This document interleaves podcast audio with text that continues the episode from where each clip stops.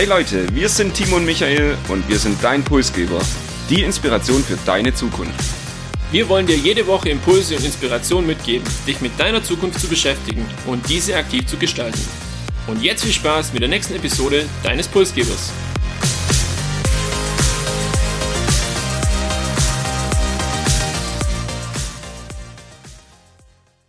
Heute werfen wir einen Blick zu unserem Nachbarland Luxemburg. Im ersten Moment mag das vielleicht, ja, wenig spannend klingen. Luxemburg tatsächlich ist aber eins der kleinsten Länder der Welt und zugleich auch das reichste. Und allein diese Kombination macht Luxemburg so einzigartig. Und einer unserer Zuhörer hat sich die Frage gestellt, weshalb ist Luxemburg eigentlich das reichste Land und vor allem, wie kam es dazu? Und dieser Frage wollen wir heute in dieser Episode nachgehen. Außerdem werfen wir einen Blick in die Zukunft von Luxemburg. Welche Potenziale hat das reichste Land der Welt? aber auch, was sind die Herausforderungen oder welche Probleme gibt es? Michael Luxemburg ist jetzt nicht als das Urlaubsland bekannt, vielleicht warst du trotzdem schon mal da oder ja, was verbindest du mit Luxemburg, wenn du den Namen auch? Vielleicht vorweg, nein, ich war noch nie in Luxemburg und klar weiß ich, wo Luxemburg geografisch liegt und ich habe auch schon von der Steueroase Luxemburg gehört, aber ehrlicherweise war es das dann auch schon und bewusst nehme ich eigentlich das Land Luxemburg kaum wahr, weder im wirtschaftlichen Kontext noch jetzt in meinem Alltag. Umso spannender aber heute der Blick ins Nachbarland und der Blick nach Luxemburg. Und ich bin tatsächlich auch schon gespannt. Geht's dir da anders? Was sind deine Berührungspunkte mit Luxemburg? Nee, mir geht's tatsächlich ähnlich. Ich kenne ein, zwei Leute, die in Luxemburg studiert haben. Das ist aber dann auch schon alles. Selber dort gewesen bin ich auch noch nicht. Von dem her freue ich mich auf die heutige Episode und vielleicht das ein oder andere, was wir über Luxemburg erfahren bzw. noch dazulernen werden. Und wir wussten vor der Episode nicht besonders viel über das Land und deshalb, weil es vielleicht euch genauso gehen kann, würde ich sagen, beginnen wir wirklich von Null, beginnen wir auf der grünen Wiese und vielleicht mal mit ein paar generellen Facts. Luxemburg ist ein Großherzogtum. Und es ist tatsächlich das einzige Großherzogtum auf dieser Welt, das es heute noch gibt. Diese Art der Monarchie, also diese Staatsform der Monarchie, kommt aus dem 18. Jahrhundert und gibt so heute eigentlich nicht mehr. Der Großherzog ist dann auch das Staatsoberhaupt und die Hauptstadt heißt wie das Land selbst Luxemburg-Stadt. Ein interessanter Fakt noch am Rande, in Luxemburg leben circa 46.000 Millionäre, und bei circa 500.000 bis 600.000 Einwohner heißt das im Umkehrschluss, jeder 15. Einwohner ist ein Millionär. Und jetzt haben wir was zu Luxemburg als Land gehört und wir wollen uns heute mit dem Reichtum beschäftigen. Also liegt es auf der Hand, dass wir uns auch vielleicht das ein oder andere zur Wirtschaft anschauen und ich würde da direkt weitermachen mit ein paar Wirtschaftskennzahlen, um das einfach auch einordnen zu können. Die durchschnittliche Wachstumsrate der luxemburgischen Wirtschaft beträgt äh, 2,1 Prozent in den letzten fünf Jahren und ist damit viermal so hoch wie der Durchschnitt der Eurozone. Der monatliche Mindestlohn liegt bei 2256 Euro. Äh, das ist Stand von letztem Jahr, also hört sich im ersten Moment viel an. Wir werden aber nachher erfahren, dass es dann für luxemburgische Verhältnisse doch gar nicht so viel ist. 73,5 Prozent der Beschäftigten haben keine luxemburgische Staatsbürgerschaft, also kommen auch aus dem nahen und fernen Umland. Und die Besonderheit, wie ich es gerade schon erwähnt habe, die Hälfte der Menschen, die in Luxemburg arbeitet, lebt eigentlich außerhalb und pendelt täglich. Das sind äh, circa 160.000, die ähm, nach Luxemburg pendeln. Ein ganz spannender Nebeneffekt auch noch, ein Prozent vom BIP wird für Entwicklungshilfe in Entwicklungsländern eingesetzt. Das ist, ähm, wenn man es aufs BIP bezieht, der dritthöchste Betrag der Welt. Also auch da ist Luxemburg präsent. Jetzt haben wir die Wirtschaftskennzahlen so ein bisschen kennengelernt. Wir haben auch kennengelernt, was äh, Luxemburg für eine Staatsform hat. Aber die eigentliche Frage lautet ja, wie kam es dazu, dass Luxemburg so reich geworden ist? Um diese Frage zu beantworten, werfen wir einen Blick in die Geschichte des Landes und einen Blick um circa 200 Jahre zurück. Im Jahr 1815 wurde Luxemburg zu einem unabhängigen Land erklärt. Auch wenn es die Nachbarländer damals noch nicht so akzeptiert hatten, war also vor 200 Jahren so bisschen die Gründung der Grundstein für Luxemburg. Damals lebten die Menschen in eher ärmlichen Verhältnissen von der Landwirtschaft und von dem Eisenbergbau. Und jeder fünfte Luxemburger war damals nicht zufrieden mit der Situation im Land und wanderte nach Amerika aus. Also kann man sagen, 1815 war jetzt vom Reichtum noch nicht wirklich äh, zu sprechen.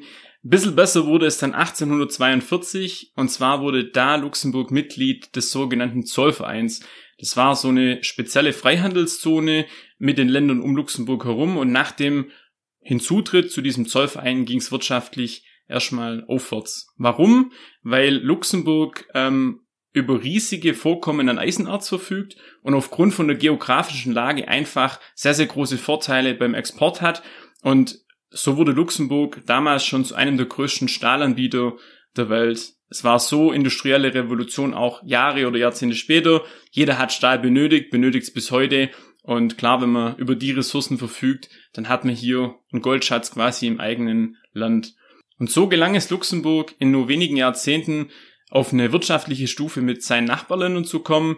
Allerdings war es damals auch noch nicht der Big Player, wie es heute ist. Auf diesem Weg zum Big Player müssen wir dann auf dem Zeitstrahl, ja, knapp 100 Jahre weitergehen, um den nächsten wichtigen Meilenstein zu finden. Im Jahr 1929, also vor ungefähr 100 Jahren, wurden die Gesetze zur Gründung von Holdinggesellschaften verabschiedet. Holdinggesellschaften sind eben gewisse Unternehmensgruppen, die dann verschiedene Tochtergesellschaften haben und die eigentlich so der Grundstein für die heutige Steueroase Luxemburg sind. Die damals geschaffenen Gesetze boten den Holdingunternehmen gute Steuerbedingungen und die Unternehmen mussten nur circa ein Prozent ihrer Gewinne letztendlich an das Land Luxemburg abgeben, versteuern. In den 70er Jahren stieg dann auch in Europa und Asien der Wohlstand und die Anzahl an Firmen und Holdinggesellschaften und so war es ein logischer Schritt, dass um 1970 rum immer mehr Unternehmen ihren Hauptsitz nach Luxemburg verlegten, um eben in Europa und auch darüber hinaus Steuern zu sparen. Zusätzlich verfügt das Land Luxemburg auch über einen sehr großen Bankensektor, wo wir auch später nochmal drauf zurückkommen, und es gibt auch sehr viele gute Anwaltskanzleien. Wenn man sich diesen erfolgreichen Weg so anschaut, dann äh, kann man sich nicht wirklich vorstellen, dass auch das Land Luxemburg mal eine Krise zu durchstehen hatte, doch die kam im Jahr 2014. Damals wurden die Luxemburg Leaks veröffentlicht, wie in vielen Steueroasen auf dieser Welt einfach Papiere und Dokumente, äh, wo die Strategien zur Steuersparnis, ähm, zur Umgehung von Steuern eben veröffentlicht wurden. Daraufhin gab es auch tatsächlich eine Steuerreform in Luxemburg 2017 und man hatte damals das Ziel, einfach die Großunternehmen, die man in der Vergangenheit mit ähm, ja, Steuersparnissen quasi in das eigene Land gelockt hatte, dann einfach äh, nicht mehr so zu hofieren, sondern stattdessen die Steuersätze für kleinere Unternehmen zu senken und damit zu sorgen, für Technologie-Startups interessant zu sein, die sich dann vielleicht im eigenen Land niederlassen. Insgesamt hat Luxemburg es geschafft, die Ersparnisse sehr, sehr clever zu investieren, weshalb auch die Krise 2014 am Wohlstand nichts geändert hat und Luxemburg eigentlich aus dieser Krise sogar verstärkt oder gestärkt hervorgegangen ist. Wir haben also ein kleines Land kennengelernt, das vor 200 Jahren noch ziemlich arm war, das dann kluge Gesetze in Richtung Steuererleichterungen vielleicht platziert hat und mit einem guten Bankensektor und gelungenen Investitionen es zu Reichtum geschafft hat. Wenn wir vom reichsten Land sprechen, ist aber ein Erfolgsfaktor dafür auch die Statistik. Und auch wenn man sagt, Statistiken, ja, lügen nie, ist es vielleicht doch manchmal so, dass man sich die genauer anschauen müsste. Zur Einordnung der Aussage, Luxemburg ist das reichste Land, muss man die Maßeinheit hier berücksichtigen und das ist eben das BIP pro Kopf. Und Timo, du hast es vorhin schon angesprochen, Luxemburg hat sehr viele Arbeitnehmer aus dem Ausland, die eben täglich nach Luxemburg pendeln und die helfen natürlich, das BIP hochzutreiben, sind letztendlich aber keine Staatsbürger Luxemburgs und verfälschen somit letztendlich auch die Statistik, so dass man sagen muss, ja, es ist das reichste Land der Welt, aber hier ist auch ein statistischer Trick dahinter. Ja, und ich würde sagen, äh, an der Stelle macht Sinn, das Ganze nochmal einzuordnen oder vielleicht auch ein kleines Fazit zu ziehen. Ich würde sagen, es gibt nicht den einen Grund für den Wohlstand und den Reichtum in Luxemburg, sondern der hat viele oder mehrere Gründe und Ursprünge. Und zwar wären da einmal die doch perfekten Steuerbedingungen für die Unternehmen. Holdings haben wir angesprochen, mittlerweile auch vielleicht für kleinere Startups und aufstrebende Unternehmen. Der erfolgreiche Bankensektor, der circa 30 Prozent der Staatseinnahmen ausmacht, dann das Rohstoffvorkommen mit Eisenerz verhalf damals auch zum wirtschaftlichen Aufstieg und zu guter Letzt die Statistik, die eben ihren Teil dazu beiträgt, dass zumindest die Zahlen von Luxemburg in den letzten Jahren und Jahrzehnten immer sehr, sehr gut ausgesehen haben. Und ich sehe hier auf unserem Notizzettel noch einen fünften Punkt, der sich nennt Tanktourismus. In der heutigen Zeit interessiert mich schon, was hinter Tanktourismus steckt. Vielleicht kannst du dazu auch noch was sagen. Ja, Tanktourismus ist vielleicht eher das umgangssprachliche Wort. Es geht bei Tanktourismus einfach darum, äh, und das hat auch Luxemburg verholfen, hier gewisse Einnahmen zu generieren, vor allem seit den 90er Jahren aufgrund von den Steuerersparnissen, die haben wir ja nicht nur für Unternehmen, sondern die haben wir auch bei ähm, für Einzelpersonen beispielsweise und auch hier, wenn ich jetzt tanken gehe oder ich kaufe Tabakwaren, ich kaufe Alkohol ein, sind die deutlich geringer besteuert als in den umliegenden Ländern und somit war es einfach nur die logische Konsequenz, dass äh, seit den 90er Jahren viele, viele Bürger von anderen Ländern zum Tanken nach Luxemburg fahren und dann wieder zurück in ihr eigenes Land. Und deshalb spricht man hier vom Tanktourismus. Das macht im Jahr äh, circa 1,3 Milliarden aus für äh, Luxemburg, was für so ein kleines Land natürlich eine sehr, sehr große Einnahmequelle ist und deshalb auch zu Recht hier noch bei den Punkten, die für den Wohlstand sorgen, mit aufgeführt werden kann. Und damit würde ich sagen, sind wir der Frage, warum Luxemburg das reichste Land der Welt ist, auf den Grund gegangen. Aber auch das reichste Land der Welt hat mit Herausforderungen zu kämpfen und insbesondere beim Blick in die Zukunft wollen wir uns die wirtschaftlichen, aber auch gesellschaftlichen Herausforderungen jetzt nochmal genauer anschauen. Bei den wirtschaftlichen Herausforderungen gibt es hauptsächlich zwei Punkte zu nennen. Das eine ist die große Abhängigkeit von ausländischen Arbeitskräften. Wir haben die vielen Pendler schon angesprochen.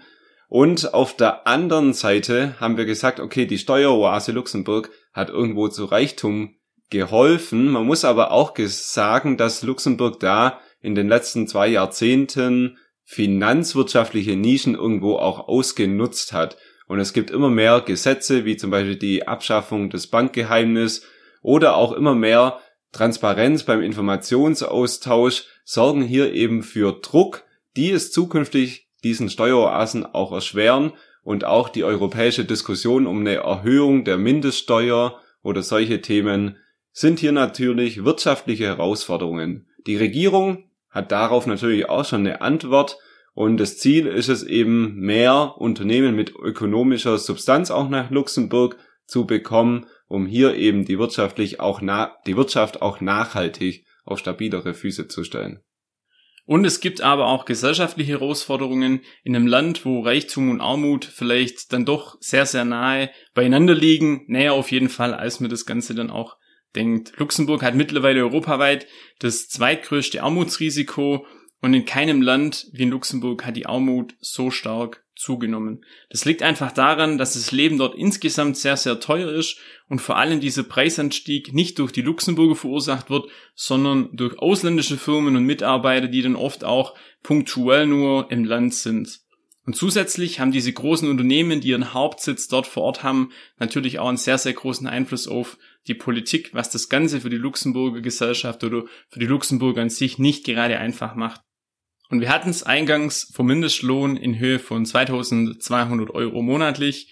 Und ich habe jetzt noch ein Beispiel mitgebracht, äh, dass das Ganze eigentlich ein bisschen relativiert. Und zwar, wenn man sich in Luxemburg dann eine Wohnung mieten möchte, dann muss man hierfür mindestens 1600 Euro Miete im Monat rechnen. Und das ist quasi für Normalverdiener oder auch für jemand, der vom Mindestlohn dann lebt, wirklich nicht möglich. Und allein daran sieht man, wie groß diese Schere zwischen Arm und Reich auseinanderklafft und wie wenig dann dieser Mindestlohn von 2200 Euro dann doch tatsächlich ist.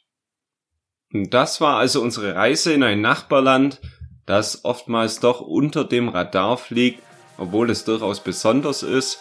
Und wir haben nicht nur die Geschichte kennengelernt, sondern auch noch über die Aktualität und die zukünftigen Herausforderungen gesprochen. Wir sagen an dieser Stelle vielen Dank fürs Zuhören und ein besonderer Dank heute auch an unseren Hörer Daniel für den Tipp sich mal mit dem Land Luxemburg zu beschäftigen. Natürlich gilt auch dieses Mal wieder, abonniert uns, folgt uns auf LinkedIn oder Instagram und erzählt euren Freunden und Kollegen vom Podcast Pulsgeber. Wir wünschen euch eine erfolgreiche Woche und freuen uns, wenn ihr auch nächste Woche wieder den Pulsgeber hört.